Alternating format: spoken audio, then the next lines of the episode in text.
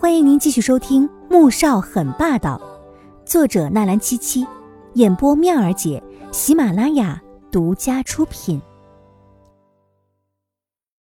第四百八十集。医院里，黄天武坐在穆子饶的办公室里，等待着穆萧寒来接他。但是想到母亲曾经交代过的，在重新举办婚礼之前，最好不要怀孕，他又有些忐忑不安。穆萧寒推门进来，就看到他乖乖的在椅子上坐着等着他，心头一软，快步走过去抱住他。阿锦，是不是哪里不舒服啊？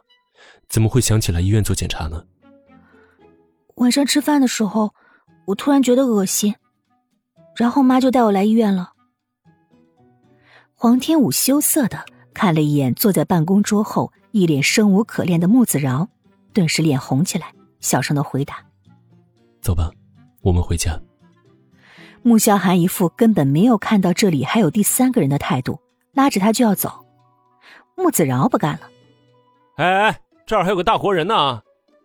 这也太不把他当一回事儿了吧？”你想干嘛？穆萧寒挑眉，眼神淡淡的，却叫人看了透心凉。嗯，不想干嘛，我也没吃饭呢。穆子饶有些心虚又委屈的回了一句。你不上班啊？穆萧寒要当爹了，心情很好，语气也比平时温和。穆子饶，他好像把这事忘了。上了车，穆萧寒便迫不及待的把他抱在膝盖上，捧着他的小脸狠狠的亲了一口。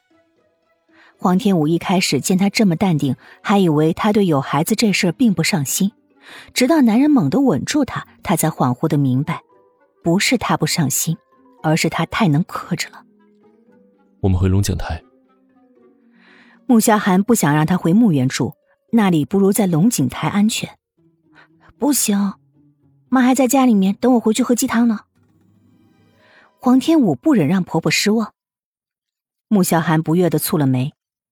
喝完鸡汤就回龙井台，墓园不安全。不安全。黄天武疑惑。但是脑海里突然想到了今天撞到老太太的那抹神情。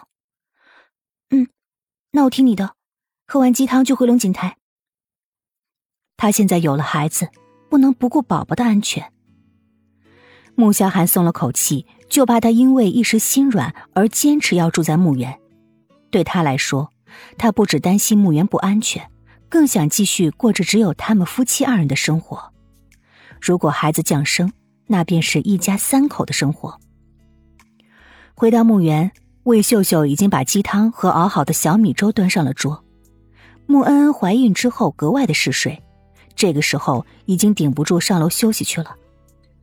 哎，我已经让人把二楼打扫一遍了，你们放心，擦得干干净净的，所有的东西全部都换了新的，可以放心的住。魏秀秀看着这慢条斯理吃着饭菜的儿子。就怕他挑剔不肯住下来，只是还是让他失望了。不用了，吃完了我们就回龙井台。穆萧寒淡淡的说道，不留丝毫余地。你们这，哎呀，都这么晚了，小五住在家里面，还有我照顾，这不是更好的吗？魏秀秀脸色一变，急了。被人睡过的地方。连空气我都嫌脏。穆萧寒这理由真是无懈可击，这要是让左宝丽听到了，估计也会当场一口血喷出来。黄天武愣了，想到左宝丽曾经在墓园住过一段时间，难道当时住的就是二楼吗？他的心里不由得也膈应的慌。魏秀秀只想扇自己耳光，当初怎么会抽风的把左宝丽给弄到家里来住，还让他住在了二楼？现在好了。儿子拿做借口不肯回家，他一点办法都没。哎，小五啊，你们真的不打算回来住啊？魏秀秀觉得儿媳妇儿比儿子要好说话。黄天武顿时为难极了。妈，我也嫌脏。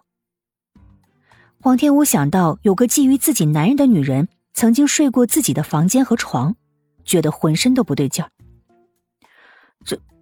这。那那我让人把家里的家具全部都换新的，你们就住回来，好不好？魏秀秀傻眼了，但还是耐着性子的商量。黄天武觉得婆婆这么说，自己要是还不答应，就太不近人情了。正想点头，却被穆萧寒一把握住了手。新家具有甲醛，对胎儿不好。你要担心阿锦，可以到龙井台看他。这意思就是住回来是没门的。魏秀秀还想说什么，可是穆萧寒已经不想听了。他看向黄天武：“吃完了吗？很晚了，孩子也该休息了。”黄天武无语了，这男人也真是的，竟然拿孩子来堵婆婆的嘴。他不由得有些同情婆婆了。车上，黄天武不赞同的看了一眼穆萧寒：“妈肯定很难过的。要是你和孩子有什么事情，我会很难过的。”某人十分淡定的回了一句。